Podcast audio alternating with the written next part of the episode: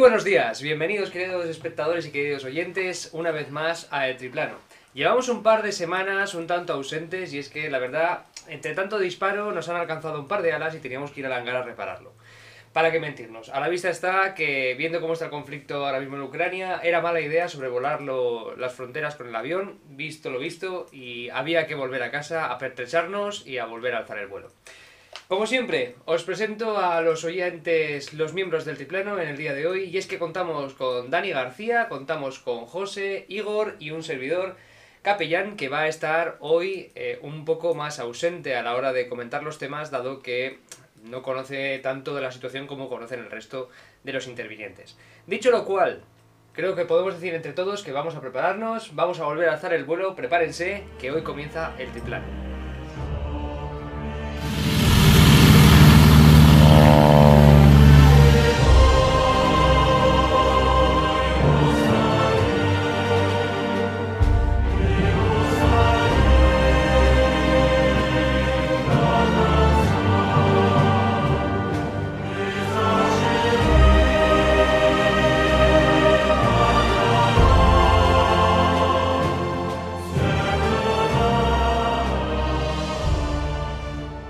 Visto lo visto, yo creo que es necesario hacer otra nueva parada en el tema que ya comentamos hace tiempo. Y es que, si bien aludimos al tema de Ucrania, al posible conflicto, a cómo iba a desarrollarse todo, lo hicimos desde una perspectiva quizá un poco anticipada, antes de que estallara todo este conflicto de manera tan abierta. Hablamos de las posibles vías, del conflicto que podía estallar, de cómo iba a impactar en la población ucraniana y cómo la Unión Europea podía o no tomar parte en este conflicto. A la vista está que mm, todo lo que hablamos en su momento ha quedado pues inservible, por así decirlo, ha caído en agua de borrajas, ha caído en un pozo sin fondo, dado que creo que casi ninguno esperábamos que estallara el conflicto como ha estallado y en las circunstancias que ha estallado, sobre todo afectando no solamente a Europa, sino también a la población civil ucraniana, que es la que está padeciendo todas estas circunstancias. Por no enrollarme más, creo que podemos comenzar con Dani García, que va a introducir un poco el contexto y va a tratar de manera un poquito sucinta eh, temas relacionados con economía, todas las posibles sanciones y el impacto económico que puede tener este conflicto, ya no solamente en el territorio ucraniano, sino a nivel internacional. Todo tuyo, Dani. Bueno, buenos días a todos. Lo primero decir que no me creo lo que ha pasado, parece que ha cambiado el mundo décadas en, en apenas dos semanas o una semana. Es realmente muy triste y como dijo Borrell el otro día, ha nacido la Europa geopolítica y económica también, claro. A partir de aquí los países de Europa se han unido, algo bastante insólito, contra Rusia para establecer una especie de bloqueo en todas las direcciones, tanto económicas como ayuda militar, armas, y bueno, intentar aislar diplomáticamente a, Rusia del, mundo, como se vio en la, en la conferencia de Naciones Unidas, donde solo cinco países apoyaron a, Rusia, lo que evidencia pues, su situación de paria internacional ahora mismo. La principal medida que se ha tomado es la exclusión del sistema SWIFT. Esta ya se estaba hablando desde hace bastantes, incluso semanas o meses. Esto es el sistema de transferencia internacional de, de dinero. Cuando se hace una transacción entre países hay que pasar por este sistema y hay precedentes, por ejemplo a Irán ya le, ya le sacaron de este sistema mm, hace algunos años y realmente esto sí que puede hacer un gran daño a la, a la economía rusa y ya se está viendo, por ejemplo. Las colas tremendas en las entidades bancarias, en, en Moscú, en San Petersburgo, en todas las grandes ciudades rusas. Otra medida muy importante es quitar los capitales a los, a los rusos, especialmente en Londres, que se conoce como Londongrado por la acumulación de capital que hay, sobre todo en la City. Y el objetivo es mm, dejar a los rusos sin, sin respiro económico el problema de esta medida que yo veo es que puede afectar a gente civil que está en contra de la guerra, aunque creo que es un mal necesario vista la situación tan grave y tan peligrosa sin precedentes en los últimos 40 o 50 años en, toda Europa, porque creo que no se puede comparar a la integración de la URSS, porque ahora mismo hay una amenaza real de guerra mundial, aunque no sea, no creo que sea muy grande por suerte, pero, pero tampoco pensábamos que iba a haber invasión, yo por lo menos no lo pensaba, pensaba que iba, era una medida de chantaje y la ha habido. Así que a estas alturas, y con el mundo avanzando, lo que he dicho antes, décadas en, en minutos o en, días, pues, pues es imposible asegurar nada. ¿De verdad crees que, por ejemplo, las sanciones... Has, has, hecho un hincapié en una frase que me ha llamado mucho la atención y es que es el, mal necesario. el mal necesario de que personas civiles se puedan ver afectadas por las sanciones, que son las principales afectadas, las que se van a ver afectadas, incluso aquellas que están en, en contra de, del conflicto. Em, ¿Crees que solamente va a ser ese eh, el principal enfoque, el principal daño, un daño colateral de las sanciones? ¿Crees que, aparte de que se pueda afectar a, a las personas civiles que estén en contra de este, de este problema, por ejemplo, han salido últimamente muchos vídeos de, de soldados rusos que han sido eh, hechos prisioneros de guerra, con muchas comillas, y se ve el trato que deja mucho que desear en cuanto a la expectativa, es decir, es todo lo contrario de lo que se podría esperar de un prisionero de guerra. Son personas que están, se están siendo acogidas por la población ucraniana como si fueran uno más. Por tanto, a la vista de todo esto, ¿cómo, ¿qué opinas del impacto económico que puede tener? Más allá, de, más allá de, del conflicto, del, más allá, pongámonos en un plazo de quizá 10-15 años. Bueno, es que la guerra siempre la pagan los pobres, ¿no? Entonces, al final, eso es lo que pasa. Los ricos siempre van a tener una forma de escaparse de esas sanciones. Uh -huh. Hay una cuenta en Twitter que sigue los vuelos de los oligarcas y se demuestra cómo, cómo incumplen todas las sanciones. Hay vuelos desde Múnich, desde Viena, hay muchísimos vuelos. Las sanciones para los ricos mmm, son como un caso gruyere, no se están cumpliendo al menos al 100% y ya uh -huh. se, se puede comprobar. Entonces va a recaer solo en el pueblo con una inflación ya antes de la guerra del 9%, en Rusia 8,6%, y ahora subiendo los tipos de interés al 20%, pues, y con la, en el rublo devalorizándose un montón, pues al final la consecuencia va a caer en, en quien menos se lo merece, porque la mayoría de la población rusa está en contra de la guerra, y hay 8.000 detenidos por, por, la, por las protestas contra la guerra, incluso el presidente Naval, no, el candidato Navalny, envenenado con Novichok por el régimen del Kremlin, supuestamente dicen que está envenenado. Yo creo que sí, pero no te puedo asegurar. También dijo que para parar la guerra, si teníamos que llenar las cárceles, lo, lo haríamos. Entonces está habiendo una respuesta en Rusia muy importante, popular a la, a la guerra, pero lo dicho, las sanciones las van a pagar los pobres. Mm, quizás sea lo necesario porque el riesgo es una guerra mundial, incluso nuclear, pues quizás sea lo necesario, pero no es justo en ningún caso, yo creo. A fin de cuentas, en estos conflictos siempre son millones los que pagan por el sueño de unos pocos. Y en este caso están pagando miles de millones de personas por el sueño de uno solo. Uno solo que está en una mesa alejado del bueno, resto. Bueno, yo no diría que es uno solo. Yo diría que hay un complejo en Rusia. Mm, He visto varios documentales para antes de hacer este podcast Uh -huh. sobre la cultura rusa, volver a ser una potencia. Ellos consideran que, no solo Putin, mucha gente en Rusia considera que la Unión Soviética fue un error quitarla. Y, y esto es una cultura más nacional. De hecho, se educa a los niños también en, en, en eso, en, en, la grandeza de Rusia, en la importancia militar, la, la, religión ortodoxa.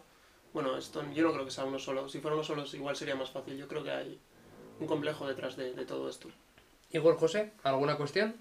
A mí, en, respecto a las sanciones económicas, uh -huh. lo único que me gustaría decir fue que el líder de la diplomacia, que es Josep Borrell, yo me acuerdo en el año 2019, que fue el año en el que se le nombró alto representante del, bueno, de la política exterior y de seguridad de la Unión Europea, dijo, se le hizo una pregunta respecto a las sanciones económicas y hizo bastante hincapié en señalar que el objetivo de las sanciones económicas sería debilitar básicamente los aspectos más estratégicos de una nación que incumple las normas internacionales y también centrándose en aquellos actores directos de, estas, de, estas, de estos actos ilícitos.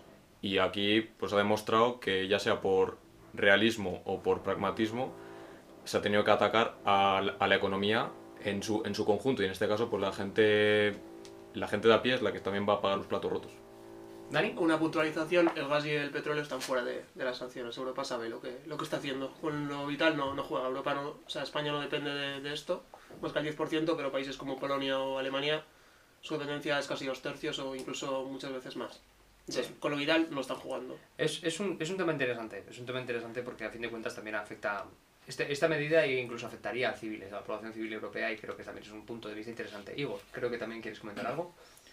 No, el tema de las sanciones que, bueno, estamos viendo que son sanciones prácticamente sin precedentes, sobre todo se ha, ha sorprendido mucho la respuesta que ha dado Europa, que ha sido una respuesta bastante unánime y eso que recuerdo perfectamente que el primer día de la guerra, que fue el 24 de febrero, pues parecía que Ucrania, pues que nadie le iba a ayudar de ninguna manera, que había países de Europa, como con el caso más claro de Alemania, que, que básicamente pues eh, se mostraba reticente a um, imponer cualquier tipo de sanción a Rusia que fuera severa, pero finalmente hemos visto que la diplomacia ucraniana pues ha conseguido que convencer a todos los países, o sea, mm, tanto de Europa como de, de Occidente, al fin y al cabo. Y, y es lo que ha hecho Daniel, o sea, se ha visto una, se ha conseguido que, que Europa esté más unida que nunca.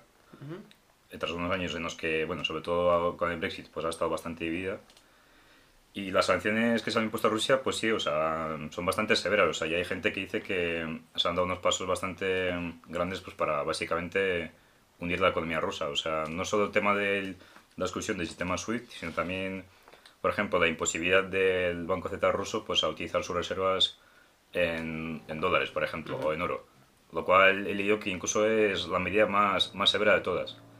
Estamos viendo, bueno, como en las bolsas, en las bolsas las acciones de bancos rusos se hunden, eh, o sea, se hunden completamente, o sea, que ha habido algunos que han perdido su valor en apenas 7 días del 98%, Ujú. o sea, se ha, dado, se ha dado un colapso. Y al fin y al cabo, sí, o sea, la gente que más va a sufrir eso va a ser la, gente, la población civil. Así como los diferentes oligarcas también, que yo creo que en- el objetivo que se persigue con estas sanciones es quizá lograr que el pueblo ruso, pero sobre todo yo diría los oligarcas, que son los que quizás pueden influir más de manera más concreta a Putin y a los que Putin sí que puede escuchar, pues que conseguir que le presione de cierta manera, que, que le hagan abrir un poco los ojos y que, que eso, que recapacite sobre este conflicto. José. Sí, a mí me gustaría añadir otro elemento a esta, bueno, en este apartado del económico, que sería la, la rusofobia que se está viendo, ya no solo por las sanciones eco- económicas que se han implantado, sino también en numerosas empresas privadas o actores en la economía mundial de manera unilateral y evidentemente dentro de su margen de decisión, que es el ámbito privado, están decidiendo, por ejemplo, cerrar un montón de comercios, no comerciar con Rusia o, yo, o determinados ciudadanos rusos pues no se les está permitiendo comerciar o adquirir ciertos productos, entonces eso a mí me indica que en el aspecto social también se está, en este caso, haciendo pagar una vez más a la, a la gente de a pie. Y eso, la posibilidad de una rusofobia que se puede extender ya no solo en este, en este momento, sino de aquí en el tiempo, de aquí a uno o dos años, pues puede que eso se extienda y se quede en la población. Hombre, el tema de la rusofobia sí que sí que se está viendo de una manera un, poco, un poquito más pública, sobre todo de mayor de mayor calado tiene todas las sanciones en el tema deportivo, por ejemplo, Eh, todos los contratos, si no me equivoco, han han eliminado tanto a la selección como a diversos equipos rusos de diversas competiciones europeas y, e internacionales. Y además, ayer creo que se hizo pública también la exclusión de los circuitos de MotoGP o Fórmula 1, si no me equivoco. sí. De Fórmula 1 de, de este tipo de, este tipo de, de, de circuitos. Dime, José. Y no, y no solo en este caso organismos bien, o sea, valga la redundancia, bien organizados, sino también empresas como Warner, que ya no va a estrenar películas, Sony Pictures, eh, también Adidas, Nike creo tampoco van a vender sus, sus productos en, en Rusia, o sea, me refiero, se está viendo un- una auténtica avalancha de sancionar o aislar a, a Rusia en, en el ámbito económico, pero ya no solo en el ámbito económico más, al más alto nivel, sino también en las cosas más básicas o más simples, como puede ser la ropa, adquirir ciertos productos. Yo añadiría lo que ha dicho José, que también hay un intento de censura de historia rusa, como Dostoyevsky o Tchaikovsky, que parece que ahora está todo mal y quieren borrar a Rusia en general. Eso no me parece justo. Está hablando de cerrar centros artísticos como si toda la historia de Rusia fuera mala cuando han aportado millones de obras, millones de música, de bailes a la humanidad y es que eso no tiene ningún sentido. Esa enmienda a la totalidad no tiene ningún sentido y no es nada justo.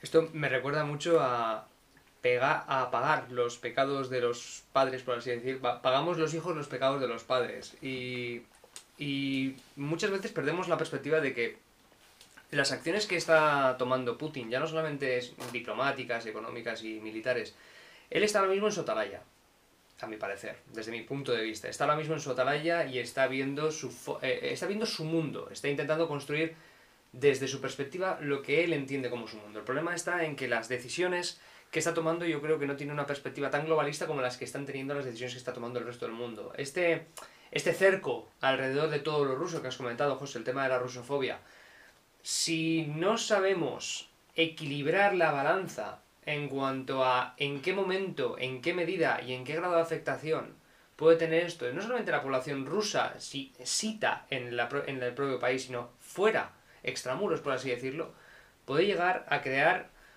no voy a decir, no voy a hacer la comparación típica con los judíos, por así decirlo, que se hizo en la Alemania nazi, porque creo que sería, primero, faltar el respeto, pero sí que puede llegarse a una, entre comillas, persecución persecución indebida que se puede extender demasiado en el tiempo. Como y vuelvo a repetirlo, es pagar los platos rotos de uno, toda una población, cuando toda una población no tiene por qué ser la pecadora, sino es uno el que hace y el que transmite.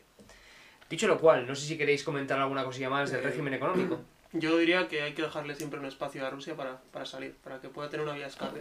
Como bien dice Sun Tzu en el arte de la guerra, porque las consecuencias puede ser apretar el botón rojo. Ya sabemos lo que significa eso. La doctrina militar rusa, hay un tercer punto que habla de uso atómico, hay cuatro, pero hay uno que habla de si la integridad de Rusia está amenazada. Y con las sanciones económicas hay expertos que dicen que en tres semanas el país puede estar cerca de la bancarrota si se siguen sumando sanciones. Entonces, cuidado con eso.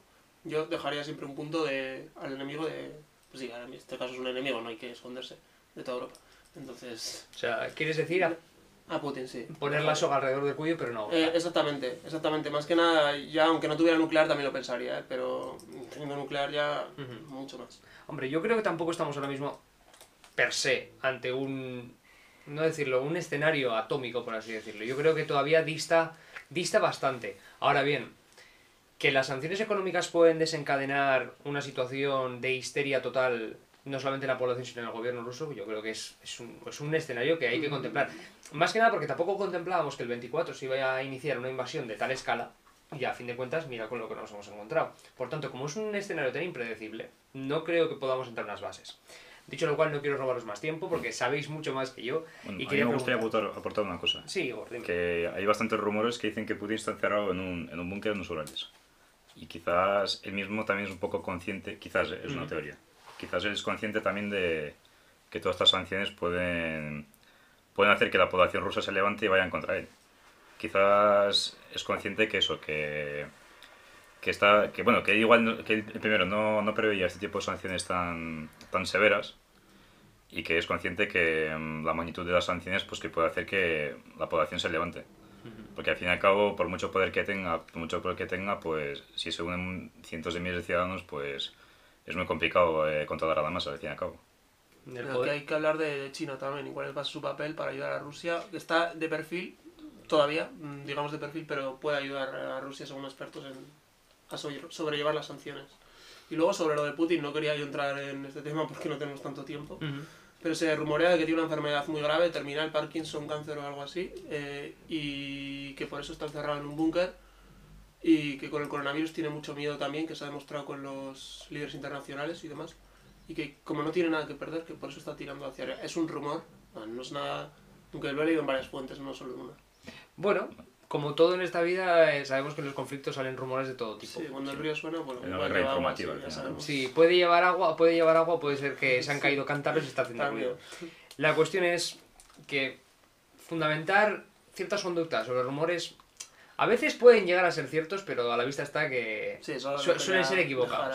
La batalla narrativa también es parte del conflicto, así que demonizar al, en este caso al agresor y también dotarle de ciertas cualidades negativas o aspectos que un poco supuestamente guían su, su actitud y sobre todo ahora que ha salido mucho psiquiatra y psicólogo analizando a través de imágenes eh, la, la psicología de Putin, pues no creo que también sea la... No creo que sean la- los comentarios más acertados o más... Vamos, que tampoco creo que esa sea re- la realidad.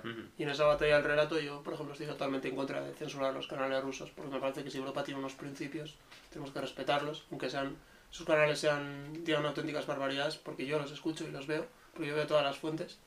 Creo que dicen auténticas barbaridades, pero creo que si somos Europa tenemos que defender nuestros principios de libertad de expresión, de libertad de prensa y de respetar la... Como diría Groucho Marx, tengo estos valores, pero si no te gustan, tengo otros. Eh, creo que en este caso sí que voy a dar el salto a un segundo aspecto, y es quizá el aspecto en el que uno de los intervinientes puede dar bastante, bastante caña, y es el aspecto militar. En este punto yo creo que José, mejor que nadie, va a poder resumir y hacer una especie, una especie de, una, una construcción de un escenario en el que poder entablar todas las acciones militares, ya no solamente desde, la, desde el bando ruso, sino también desde el bando ucraniano y cómo el impacto de ese tipo de decisiones puede cambiar el porvenir de este conflicto. Dale caña, José, todo tuyo. Sí, bueno, pues yo soy un gran aficionado de los aspectos militares, eh, básicamente de su implicación, su posible influencia que puede tener a la hora de determinar los resultados, que básicamente el conflicto militar no es el, el, arte de hacer la guerra o querer hacer la guerra por hacer la guerra, sino es básicamente el fracaso de todas las vías diplomáticas, es el último estadio, es lo, que, lo más visual básicamente de cuando fracasa unas negociaciones y cuando fracasa la vía diplomática. Y como un poco se ha mencionado también, ha sido el, que voy a entrar a ello, es el, el documento, bueno, el documento de disuasión nuclear que básicamente desde 2014 eh, Vladimir Putin y las fuerzas terrestres rusas básicamente han estado cambiando su doctrina militar después de la caída de la Unión Soviética, pues básicamente se han tenido que replantear sus objetivos estratégicos y también esto implica también un poco reformar el, la forma en la que organizas tu ejército y cómo lo entrenas también. Y desde 2014 pues está en este... Mm, hay una serie de documentos que han ido saliendo desde, desde, hace, desde ese año que básicamente explican todo este tipo de reformas, ¿no? Y bueno, me gustaría primero un poco explicar en qué consiste un poco la doctrina militar rusa, que básicamente se basaría en, en tres principios, que básicamente son pues la superioridad aérea, el uso de la artillería de manera masiva y luego la penetración pues con los blindados, ¿no? Y luego ya vendría la infantería y todo eso. En este caso, lo que estamos viendo en el conflicto es que mmm, diría que dos de esos elementos han estado ausentes la supuesta superioridad aérea que tiene, que es masiva en comparación con la Fuerza Aérea Ucraniana, eh, no, no ha aparecido. El uso de la artillería con la cantidad de medios que tiene tampoco ha sido apabullante, por así decirlo. No se ha, no se arrasado primero con el frente para luego posibilitar que esos blindados penetren de manera efectiva, seguido con, con, la, con la infantería, que básicamente mmm, Rusia lo que intenta es apabullar de una manera increíble con el lanzamiento de, de, sus blindados y luego la infantería se encarga de controlar esos, una vez has, has destruido las, las defensas, la, la, infantería intenta consolidar esas posiciones. Un poco al estilo alemán de la Blitzkrieg también, porque básicamente porque utiliza los mismos conceptos, quizá no tanto peso a la artillería como sí que tiene como sí que tienen los rusos, pero es lo mismo. El, bueno, Ucrania. Luego me gustaría comentar de Ucrania que la, las bases militares se encuentran sobre todo al oeste del río Dnieper, porque básicamente ha sido una potencia eh, del Pacto de Varsovia y siempre ha estado orientado a defenderse en una posible guerra con la OTAN. Entonces sigue teniendo toda esa estructura militar.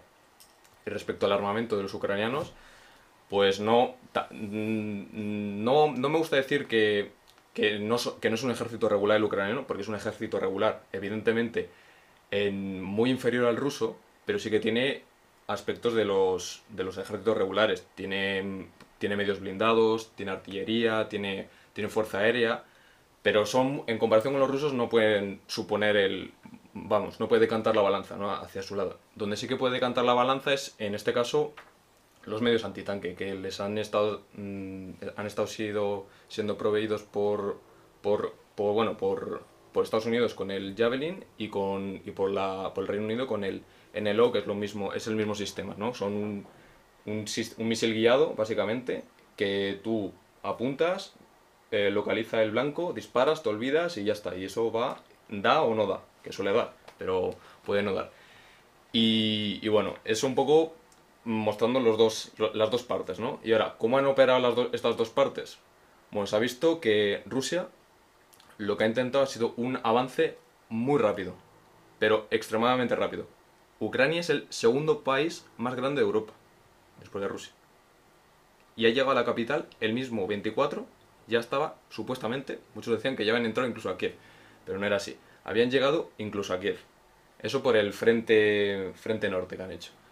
Eh, por la parte del noreste, bueno, han, han cercado varias ciudades, como Kharkov, Sumi y Chernigov, pero no, no, han conseguido penetrar, nunca, no han querido penetrar dentro de la ciudad. También son muy conscientes del el, el grave daño que, pueden, que puede ocasionar una guerra urbana.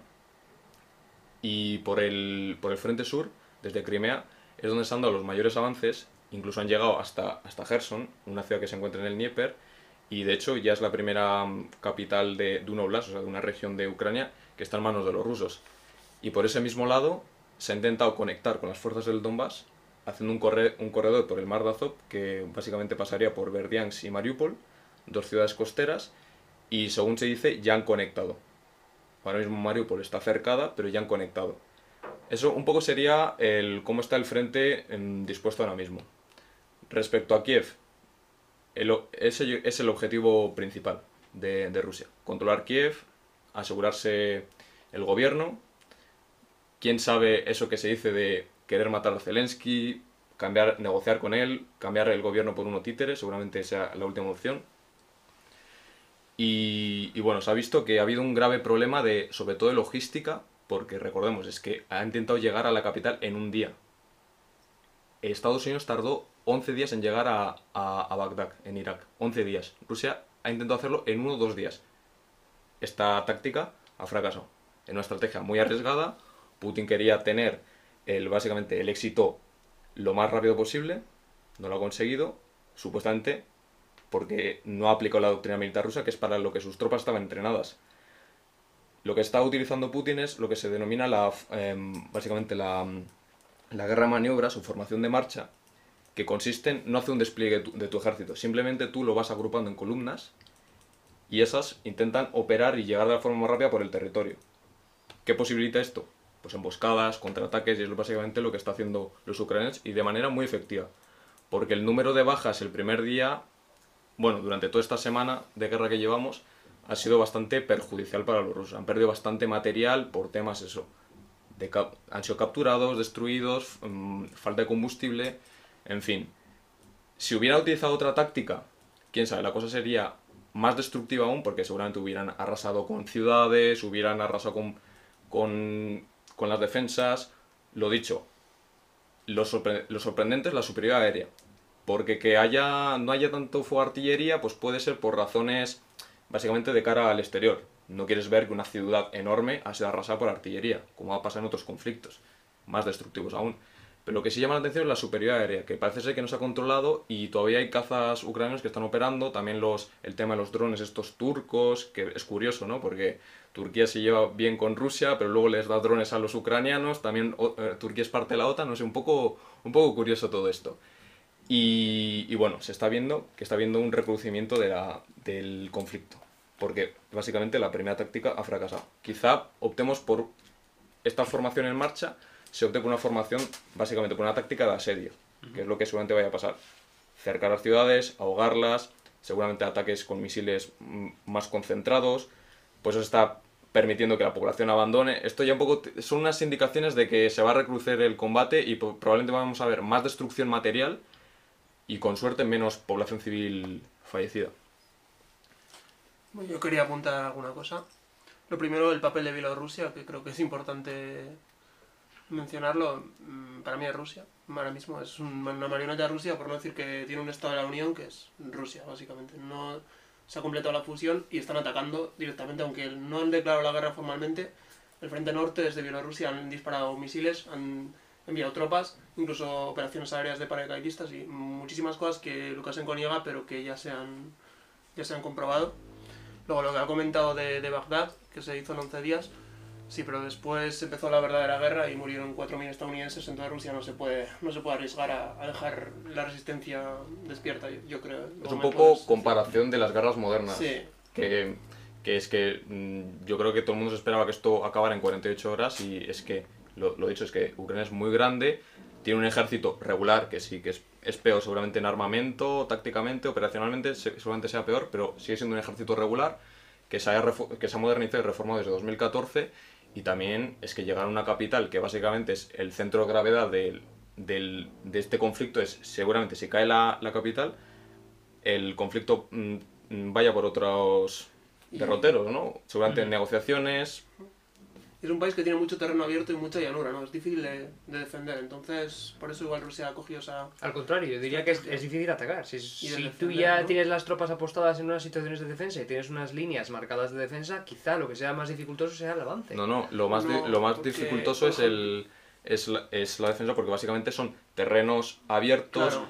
como mucho tienes... Es que son llanuras, es que Claro. son llanuras, no hay el otra principal cosa. productor de cereales de Europa, creo. de Y ahora los mismo un, un, un tanque moderno con sus ópticas puede Sí, sí, disparar sí, do- desde 2 kilómetros. Los, los Javelin y este, este tipo de material antitanque es los 500 metros el rango de acción. O sea, se tienen que acercar mucho. Sí, lo dicho, ahora están triunfando porque hay mucha táctica de emboscada. Es, ver- es decir, Rusia penetra muy fuerte por tu territorio, seguramente te ha, pa- te ha traspasado las líneas, que es lo que intentan hacer. O sea, está viendo este juego de maniobra, no, está, no hay un frente claro, o sea, nadie sabe el frente claro. El frente claro, por ejemplo, lo podemos saber que está en, en Kharkov, en este, en este tipo de ciudades, porque se han intentado cercar estas ciudades seguramente por su, bueno, Kharkov por su relevancia un poco política, social, que es como la mayor ciudad ucraniana que tiene mayoría rusa supuestamente, pero bueno, la estás, bo- la estás bombardeando, la, la- la estás bombardeando, es un poco curioso eso, ¿no? Supuestamente si entras para defender a, a la población étnicamente rusa de Ucrania, un poco curioso eso. Igor creo que discrepa un poco. Eh, no, a ver, que también una cosa que me gustaría añadir es que yo creo que a Putin también, bueno, al ejército ruso le ha fallado un factor, eh, claro, de que ellos esperaban que el conflicto fuera bastante breve también porque quizás esperaban un escenario no igual, pero no muy alejado, bastante similar al de Crimea en 2014. O sea, esperaban que una población pues bastante más favorable a su entrada, que los viera como liberadores, entre comillas, y se está viendo que al revés, o sea, se está viendo ciudades eh, bueno, de habla rusófona, que al fin y al cabo es la gran mayoría de Ucrania, no, no nos vamos a engañar. Y es que, es que la gente al revés, o sea, está, está el- hay muchísimos vídeos donde, donde incluso en ciudades y en pueblos que ya han sido capturados por los rusos, pues que la gente sale a la calle y les dice que ios de nuestra tierra porque no, porque nos queremos. Eh, yo creo que es un factor también bastante importante que ha fallado en la estrategia rusa. Y luego también eh, lo que ha mencionado José, que tras una semana de, de guerra, eh, y a pesar de que, es de- que desde el primer día ya se está bombardeando la capital y la segunda ciudad más grande, que es Kharkiv, pues que las fuerzas rusas, la primera gran ciudad que han conquistado ha sido Gerson. Y estamos viendo que eso, que quizás este escenario era bastante inesperado para Rusia y es, yo creo que no le favorece una guerra rápida, principalmente porque es porque una guerra de desgaste pues a Rusia no le conviene. Ya se han visto de hecho bastantes problemas de desabastecimiento. Se han encontrado bastantes hay bastantes vídeos, o sea, en carreteras que van entre los diferentes pueblos donde ha habido tanques rusos que se quedan tirados en mitad de camino porque no porque no tienen gasolina. O sea, y eso demuestra que quizás el plan ruso era llegar cuanto antes a las grandes ciudades para, bueno, para precisamente tener reservas de petróleo, de, de comida y todo eso. Y se ve que, no, que eso no ha funcionado. Hay una cuenta que hace un seguimiento de todo lo, de todas las bajas rusas, de todo el equipamiento ruso, y lo curioso es que ahora mismo mm, lo consulté ayer y la contabilización está en unos 500 eh, vehículos que han, han sido baja. Y la mitad de ellos han sido o capturados o, o abandonados. La mitad, o la, la otra mitad destruidos y la otra, pues es un 50%. Es muy curioso que en un conflicto, en una guerra, la mitad de tus bajas sean capturas o, o abandonos de tu equipamiento. Eso llama mucho la atención. Bueno, yo creo que hay mucha deserción tanto en Rusia como en Bielorrusia. Hay muchos soldados que no quieren, no quieren combatir contra algo que consideran su, su mismo país, porque de hecho es lo que consideran muchos, o su tierra hermana. Eso hay que tenerlo en cuenta. Y por otro lado, yo creo que se puede prever una escalada del conflicto hacia bombardeo urbano, hacia... Porque ayer se reunieron Macron y, y Putin en, bueno, por teléfono y dijo Putin que como Ucrania no, no acepte, iba a seguir la guerra hasta el final. Hay papeles que se han filtrado, no sé hasta qué punto, pero bueno, los he leído, que la guerra iba a durar dos semanas, la, la intervención, ellos lo llaman intervención especial porque dicen que no quieren invadir el país y que en teoría lo que quieren es poner a Yanukovych en el anterior, aunque lo veo un suicidio porque no va a querer Ucrania. Lo dirá mejor Igor porque sabe más del tema. Pero, pero yo es que ya no me creo nada de Rusia porque ha mentido tres veces al presidente francés, que es su único interlocutor que sepamos en, en Europa. Y, y ya no me creo nada, incluso en partes donde quizá la población podría ser cercana por ruso parlante a, a Rusia, bueno, porque siempre ha, ha habido relación entre los dos países. Después de los bombardeos que ha habido en Kharkov, yo creo que la gente no va a ser muy favorable a Rusia si le han destrozado su casa y su, y su vida, mm, quiero pensar. Y además hay un millón de refugiados ya y va a subir, se prevé que a 4 millones, eso hay que tenerlo muy en cuenta. Un aspecto que, además, bueno, lo que ha dicho Dani también, que quería añadir a lo que he dicho yo anteriormente también, que no se ha encontrado una población que era amigable a esta, bueno, a esta intervención, bueno, esta guerra, al fin y al cabo, invasión, por parte de Rusia, es que a lo largo de este conflicto, yo creo, yo al menos lo percibo y lo dice mucha gente, incluso lo han dicho eh, gente, o sea, favorable al régimen de Putin, han dicho que, está, que Rusia está fallando en la guerra informativa y está consiguiendo, se está viendo que en Ucrania la moral de, de defender al país, o sea, está aumentando, o sea, es enorme, o sea, la gente está dispuesta a eso, a defender eh, barrio por barrio, calle, calle por calle, hasta que, hasta que no caiga todo. O sea, yo creo que en ese caso Rusia ha conseguido el efecto contrario de que, de que perseguía. Ha conseguido una Ucrania que siempre ha estado, y te lo digo yo siendo ucraniano, siempre ha estado no dividida, pero siempre ha habido esa mm, diferencia entre lo que estaba hasta- eh, de- desde el oeste, de la frontera polaca hasta Kiev, y luego estaban el sur y el, y el este. Y cambio ahora ha conseguido una Ucrania totalmente unida y, y la- con la moral pues eh, por las nubes. Y en cambio estamos viendo a muchos soldados rusos que, que eso, que, que se entregan, bueno, que se, rinden y es que dicen que no, que yo aquí no quiero estar, que estoy por orden y, y están incluso llamando a sus familiares y diciendo que, que, mm, que eso, que están, que cuentan su situación y dicen que tampoco tienen el temor de que la familia tampoco se exprese mucho en Rusia porque tienen miedo que les detengan. Vista la situación, pongámonos un, un escenario posible, que es el de la escalada de las actuaciones bélicas y el, un estallido de un conflicto mayor, ¿vale? Supongámonos que los bombardeos que se producen por parte de- del bando ruso se intensifican y eh, se constatan los ataques con misiles termobáricos, que es hasta ahora lo que se ha puesto un poco en duda por todo el tema de los impactos y que ha habido varios medios que han sacado a la luz que se han utilizado ese tipo de armas, que de hecho están prohibidas por el Convenio de Génova, si no me equivoco. ¿Era de Génova o de Ginebra? Ginebra. De Ginebra, Ginebra, perdón. sí. Eh, llegados a este punto, ¿vosotros veis posible que en el momento en el que se, se saque a la mayor parte de la población civil de las ciudades, todo este conflicto se convierta en una guerra urbana per se? Que hablemos también de tácticas ya de milicias dentro de las ciudades ucranianas, que podamos hablar de un conflicto llevado a las calles con ciertos grupos de resistencia que puedan estar organizados y que puedan trabajar de manera conjunta con el ejército regular ucraniano? Bueno, eh, a mí me gustaría decir una cosa, que yo creo que Rusia, al entablar esta estrategia con bastante perfil bajo, yo creo que se ha guardado el as, mm, mm, el as debajo de su manga de la gestión de la escalada. Él ha visto que con este conflicto de bajo perfil también ha recibido las, básicamente las mayores sanciones económicas que ha podido recibir.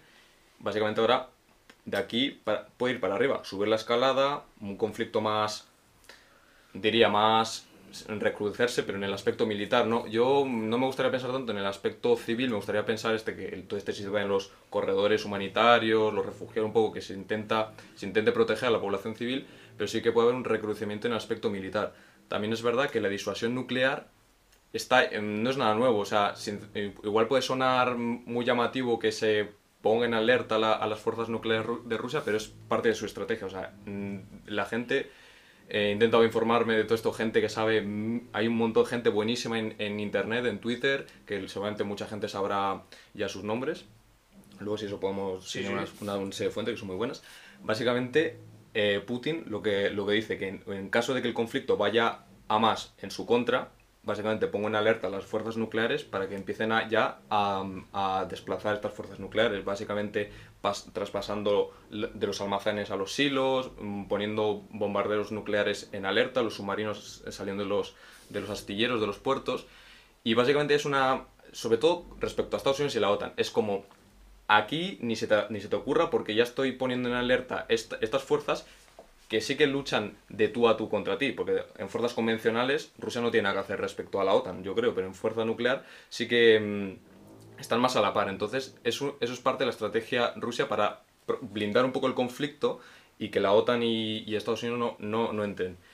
Respecto a lo de las mm, bombas ter- termobáricas, mm, ya hay pruebas de que se han usado. De hecho, el, eh, el- el- el arma que utiliza este tipo de, misiles se, les se lo ha, se le ha visto en Ucrania, que es básicamente un tanque con una lanzadera de misiles y son unos pedazos, bueno, si alguien ha visto algún vídeo, son unos pedazos pepinos enormes, básicamente. Y luego también lo, lo peligroso, eh, también se han visto bombas de racimo. Eso, eso sí que está prohibido, y, y- pero eso está categóricamente prohibido por, por el convenio de Ginebra. Y de vacío también, si no me equivoco, ¿no? Son las termobáricas, Las si no me equivoco. Es verdad, sí.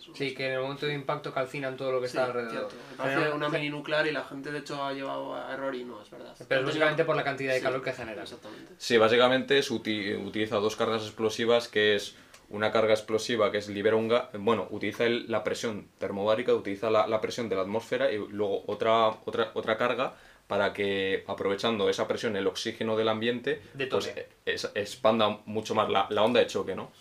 Bueno, yo con lo que has dicho de la guerra, de futuros pasos, creo que Moldavia puede ser un, un país donde puedan pasar cosas, porque si no me equivoco no está en la OTAN y eso para Rusia es una vía de escape bastante grande. Porque a, a la OTAN no creo que se arriesgue a atacar, pero un país que no está en la OTAN, por eso de hecho ataca a Ucrania. Perfecto. Y respecto a escaladas y eso, se puede poner una escalada y hay expertos que hablan de que se puede convertir en un Afganistán. Mm, Yo creo que no, porque Afganistán es un país muy montañoso donde es muy fácil la defensa y la emboscada. Y Ucrania, al ser un país llano, mm, veo difícil que se defiendan las guerrillas, porque, salvo en las ciudades, porque los terrenos llanos son muy difíciles de, de defender y de hacer esos tipos de emboscadas. La población va a ser hostil, pero lo vemos difícil, yo, personalmente. Yo opino también que en el momento en el que se empiecen a producir ataques a mayor escala y si se concentran estos impactos en ciudades, esto va, se va a producir, se va, se va, va a desarrollar una, una guerra de milicias, pero va a ser una puñetera guerra de desgaste. O sea, no va a haber, no va a haber más. A fin de cuentas, las tropas rusas se van a ver con unos choques frontales con la población que están en terreno local, que van a saber mejor que la población, mejor que las tropas rusas dónde ubicarse, cómo organizar los ataques y hay, como has dicho José, romper las líneas para hacer un para hacer una pinza extraordinaria que pueden dejar a las tropas rusas totalmente vendidas. El problema es que Rusia puede romper muy fácilmente eso. También. Si se lo propone hacer. Y puede utilizar mm, los cazas o la aviación aérea, que ya sabemos lo, el poder que tienes, aunque sea ilegal, pero bueno. O si incluso- escala la guerra, mm, ya sabemos la Segunda Guerra Mundial lo que pasó con pequeñas simplemente detonaciones, no falta enormes. O incluso en el peor de los escenarios, si China empieza a implicarse de una manera también militar, que lo, lo, lo- lo veo totalmente, totalmente imposible, por así decirlo, incluso apoyo de los MiGs chinos, que también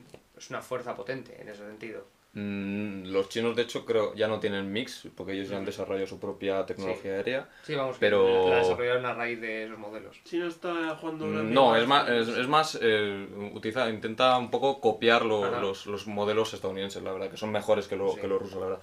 Pero es verdad que en, eh, en comparación con Afganistán, Ucrania no tiene nada que hacer. También las líneas, básicamente las bases de Rusia están mucho más cerca del frente ucraniano que de, de Afganistán. Yo creo que ahí, y tampoco le interesa enfangarse a Rusia en un conflicto largo, cuando ya hemos visto que su objetivo quería que fuese en tres días. Lo que pasa es que va a ser una guerra convencional, esperemos que no llegue al ámbito ni de guerra regional ni de guerra mundial, que ahí es donde la disuasión nuclear entra más en juego y ya la disuasión nuclear rusa prevé la utilización de bombas tácticas y luego estratégicas. O sea, ahí, ahí sí que ya se mm, subiríamos la tensión al nivel de, de- de des- destrucción nuclear, por ejemplo. Hay quien dice que ya ha empezado la Tercera Guerra Mundial, no sé en qué sentido, pero una periodista ucraniana el otro día, a Boris Johnson, se lo dijo y ayer una ucraniana en una entrevista en una radio española, en Onda Cero, también dijo que en su país pensaban que había empezado la Pues, Tercera Guerra Mundial. pues esos comentarios no son nada buenos, ya no solo para Ucrania, sino para el mundo en general. pero Yo creo que no es, no es tiene algo... por qué ser una guerra solo militar. Económica está claro que hay una guerra mundial, diplomática también, ¿vale? Bueno, creo que ya hemos abordado con bastante intensidad el apartado militar y creo que tenemos que dar paso al tercero de estos intervinientes, a Igor, para que nos hable un poquito de cómo está dándose ya no solamente el desarrollo, por así decir, político, sino las expectativas del conflicto y qué posibles soluciones se pueden plantear sobre la mesa en el momento actual y no en un futuro, porque a la vista está que esto va a cambiar de un día para otro. Adelante, Igor.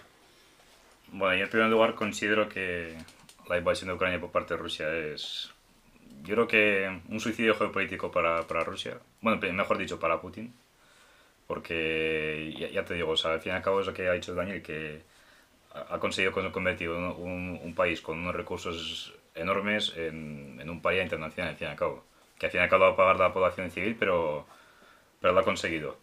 Eh, los posibles escenarios futuros de, de guerra, a ver, bueno, estamos viendo que eso, que, que Ucrania está resistiendo ba- bastante bien, sobre todo en núcleos urbanos grandes como, como Kiev o como Kharkiv. Eh, ¿Cuál va a ser el desenlace de, la, guerra? Pues a ver, pues... eh, Claro, aquí la cuestión está en cuánto, cuánto, van a, aguantar aquí, porque claro, estamos contando que ciudades como Kiev pues, están prácticamente sitiadas, Kharkov también, eh, y yo creo que personalmente que sí, a ver, que por desgracia a la larga por Rusia va a ganar esta guerra, yo creo, aunque espero que no, evidentemente, como, como ucraniano. Eh, claro, ¿qué pasa? Que es que mm, cualquier...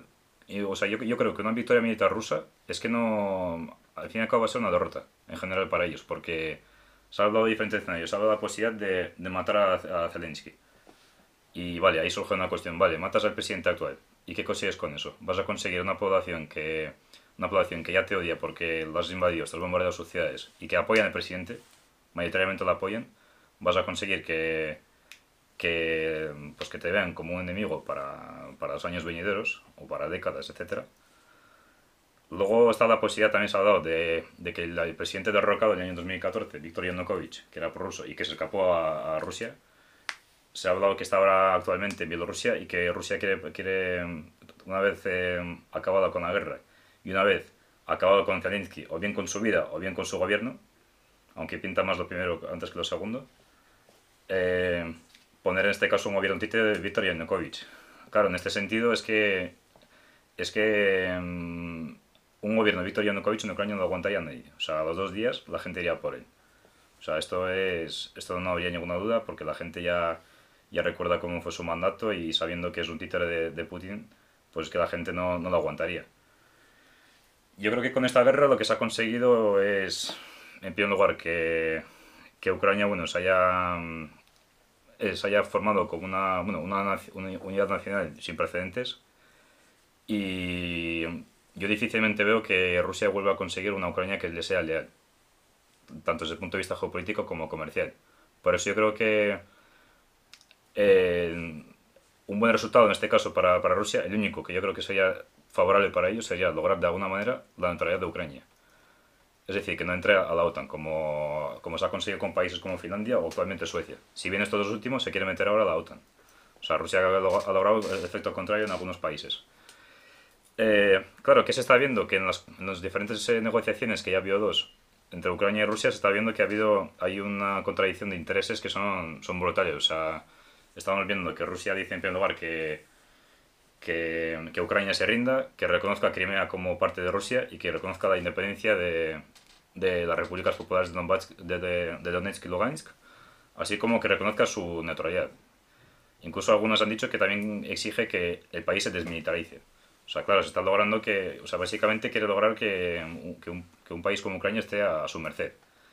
Ucrania también, por otra parte, pues también eh, es muy ambiciosa, si bien, en mi opinión, poco realista en sus objetivos, dado que exige la retirada de las tropas rusas de todo territorio ucraniano. Es decir, incluyendo la- las tropas que han entrado actualmente, así como las regiones de separatistas e incluido el Crimea. Es decir, estamos viendo una contradicción de intereses que es, que es espectacular. Por lo cual, ¿qué creo, ¿cómo creo que va, que va, a, ser- va a desenvolverse la guerra estos días? Pues a ver, de- evidentemente todo esto va a depender de, de cómo van a ir, de cómo van a ser los siguientes días, cómo se va a ir desenvolviendo la guerra y va a, va a haber posteriores reuniones y ahí evidentemente los objetivos pues, van a ir variando. O sea, es, está claro que, que las negociaciones pues, van a ser muy distintas si, si Rusia ya ha llegado, por ejemplo, a Kiev, pues está claro que mm, Rusia va a poder exigir prácticamente cualquier cosa. Eh, salvo que el gobierno haya huido a otra ciudad y la guerra continúe. Es decir, que la capacidad de negociación pues, eh, va a ir variando según de, ambas partes, va a ir cambiando pues, en función de cómo se vaya desenvolviendo el conflicto. Y mm, ese es el escenario, vaya, o sea, mucha incertidumbre, estamos viendo que no hay nada claro, pero ya digo, o sea, yo considero que una, incluso una victoria militar de Rusia es, es una derrota. Interesante. Dime, Dani. Yo considero que a partir del 24 de febrero del 2022 empezó la Guerra Fría 2. No sé si será un acierto o no, pero Ya ya se sí, habla ya. ya de, de un... Como mínimo eso, ya veremos si una guerra mundial o no, pero ya se habla de un nuevo telón de acero entre Polonia y Ucrania. Posible si gana Rusia, o sea, posible nueva división del mundo en, en bloques. Ya con la distribución de vuelos se ha visto cómo se evita todo el espacio aéreo ya está viendo comparaciones con, con la Guerra Fría, mm, igual en versión más moderna, eh, con China también como polarizador, y luego la posibilidad de que Ucrania llegue a la Unión Europea, ahora mismo yo la veo un poco lejana porque hace falta estabilidad territorial, estabilidad económica y estabilidad, una serie de condicionantes que, como bien escribió yo el otro día en, en un blog, bueno, pues entonces yo creo que, que es complicado todo este tema y se puede jugar también con la desesperación, cuidado con jugar con la desesperación de que Ucrania no llega a Europa y se quede en un punto medio donde no haya estado, como ya pasa en muchos países de, de Oriente Medio, ¿no? Entonces yo tendría cuidado con convertir en un estado fallido, sobre todo. Sí, Mucho inte- cuidado. in- interesante, la verdad es que es- eh, jugar con la desesperación siempre ha sido un instrumento en la guerra que se puede utilizar para bien y para mal y se puede, puede utilizarse incluso para hacer mucho más daño que incluso, incluso Es que lo de Europa yo ahora mismo no lo veo muy realista. En medio de una guerra no te va a dejar Europa meter, o sería histórico que te dejase meter Europa. Es que no lo veo realista yo ahora mismo. Sería reaccionario. Y ver. las acciones reaccionarias no llegan, ¿Qué no, llevan nunca a ningún puerto. ¿Qué significa reaccionario? Básicamente que estás actuando a, a conforme se van dando los acontecimientos y no estás no sabes lo, o sea, vas a saber gestionar la situación a tres meses vista, ya, pero de aquí a un año, dos años, cinco, diez, quince años, ¿qué va a pasar? Porque sinceramente, eh, mm, por lo que parece, el, el- básicamente el escenario más cercano que, que hay, eh, tenemos delante es que Putin va a seguir ahí. Este no es como en la Segunda Guerra Mundial, que todos sabíamos que quién era el coco aquí y llegamos hasta su puerta y lo sacamos de ahí. Esto, esto no va así. Nadie ha propuesto eso. Bueno, alguno, creo que el, ministro de Exteriores Sí. de Luxemburgo ha dicho que la solución sería matar a Putin. Pues a, a ver Luxemburgo cómo llega a Moscú. Me gustaría verlo, pero ese tipo de cosas yo mandaría con ojo porque estamos hablando de cosas que trascienden, que sí, que es que mm, no quiero, mm, mm, lo voy a decir, o sea, sí, la integridad, la soberanía ucraniana se ha visto vulnerada y lo que ha hecho Putin no tiene, no tiene justificación alguna, pero es que estamos hablando de que hay otras cosas en juego, que es que la gente no sabe de dónde viene esto. Antes de 2014 todo el mundo sabe lo que pasa ya, pero es que antes de 2014 ya se hablaba de este posible acercamiento de Ucrania a la OTAN, que Rusia no iba a tolerar y todo esto, y se ha vuelto a repetir básicamente los mismos mantras, los mismos comentarios, y las negociaciones han ido por ahí, que llevamos desde diciembre con negociaciones, tres meses, y como dijo Lavrov, cuando estuvo hablando con, con, la, con la representante de, mm, de Reino Unido, es como una conversación entre un sordo y un mudo. Pues lógicamente ya hay un punto que ya es perder el tiempo, seguir negociando. Y aquí lo que hay que hacer es ponerse las dos partes y lamentablemente le ha tocado a Ucrania estar en medio. Pero yo creo que aquí es algo de, ya no diría de Europa, porque la, la- Europa es que decimos que Bielorrusia hace lo que, lo que hace Putin, pero es que Europa muchas veces sigue a ciegas y con, con, ¿cómo, eh, cómo decirlo? con consecuencias muy negativas para Europa, a veces seguimos a Estados Unidos. Entonces ese tipo de cosas hay que analizarlas mejor, replan- replanteárnoslas bien y trabajar por, por lo que, básicamente por lo que se debería conseguir, que es la seguridad y estabilidad en Europa. En Europa Oriental, que sigue siendo Europa, Ucrania es Europa. Incluso iría más, Rusia deberíamos considerarla también Europa, porque si no, la estamos empujando. ¿A, quién le estamos empujando? Le estamos empujando los brazos de China. Y ahora mismo, si hay, si hay una política de bloques, no está entre Estados Unidos y Rusia. Ya no estamos en la Guerra Fría del, del siglo XX. Si acaso hay una Guerra Fría ahora mismo, hay dos bloques que serían el chino y el occidental barra americano. Ahí deberíamos estar hablando, en esos términos. Bueno, yo os lanzaría una pregunta. ¿Creéis que Europa ha surgido como país estos días, como idea de Estados Unidos de Europa, con No. la doctrina de geopolítica de Borrell y demás? ¿O En lo absoluto. difícil? En absoluto. No. En absoluto, y es más, te diría una cosa, y va a parecer una frase sacada de Instagram, pero para demostrar algo hacen falta hechos, no palabras. Hacen falta hechos, no palabras. Y la situación que ahora mismo está optando por posicionar, eh, la posición que está optando por eh, Europa en este conflicto no es ni mucho menos todavía de unidad. No podemos hablar de un Estado europeo per se. Lo único, hasta el momento en el que sí que se ha demostrado de manera conjunta Europa, es el apoyo a Ucrania. Ahora bien, no estamos de acuerdo ni en la forma de apoyar. Porque unos países optan por sí, por facilitar ciertos medios a Ucrania y otros no. Si, pudiéramos hablar de un Estado europeo per se, hablaríamos de medidas conjuntas. Hablaríamos de un apoyo conjunto. De una serie de medidas que nos gustaran más o nos gustaran menos a otros países, se optaran de una, de una forma conjunta. Es decir, y voy a poner el ejemplo claro, el envío de armas. Por ejemplo, entre otras cuestiones. El envío de armas es una cuestión debatida incluso entre los propios Estados europeos. ¿Por qué? Porque cada uno tiene un posicionamiento que a fin de cuentas también viene, justificado por el desarrollo histórico de cada uno de los mismos. Pero a fin de cuentas no podemos hablar de un Estado europeo per se, al menos es mi forma de verlo, como te digo. Para que llegue todo esto a más a más, es decir, que haya un posicionamiento genérico, todavía hace falta tiempo. ¿Por qué? Porque a la vista, a la vista está de que mm, después de la intervención de Zelensky en el Parlamento Europeo, frente a, frente a, todo, frente a todos sus integrantes comentando todo esto, no hay un posicionamiento genérico, sí que hay un apoyo, una muestra, pero no hay un actuar conjunto. Yo me refería al inicio de la idea, no, evidentemente no Ah, es una realidad, pero al inicio de la idea de... Hablarse, porque se habló esto cuando se votó la Constitución Europea hace bastantes años, pero ahora yo creo que se está empezando a hablar más en serio, de cara a un futuro, obviamente Mm. es lejano, pero digo la idea, no el... Ahí puede que tenga razón, sí. sí. Y me gustaría cerrar toda esta ronda de intervenciones y por fin cerrar este podcast con una brevísima, brevísima, brevísima aportación de cada uno, desde su perspectiva. Es decir, Dani, te va a tocar empezar a ti. Desde tu perspectiva económica, la inicia, el inicio de ese bloque que has dado tú, una frase, un titular que pudieras darnos para cerrar el podcast de hoy. Guerra fría económica. Muy bien. José, aspecto militar. Acabar la guerra en Ucrania y no empezar una guerra mundial. Igor, tu turno. Suicidio geopolítico de, Rusia y a la larga una victoria de Ucrania.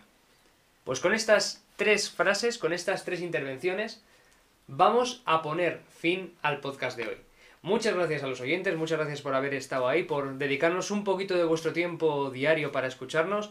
Os mandamos todo el, todo el apoyo que podamos tener desde aquí. Os animamos también a apoyar a todas las colectas, a todas las acciones voluntarias y humanitarias para ayudar a las personas que se están viendo afectadas por este conflicto en Ucrania, a mandarles todos los recursos de los que dispongamos. Varios de los intervinientes también hemos intervenido, en concreto Igor, que ha apoyado la recogida de alimentos y de materiales desde, desde nuestra ubicación, desde Logroño, y animamos a todos los oyentes a participar en este tipo de, de ayudas voluntarias, comunitarias, en favor de las personas que se están viendo afectadas.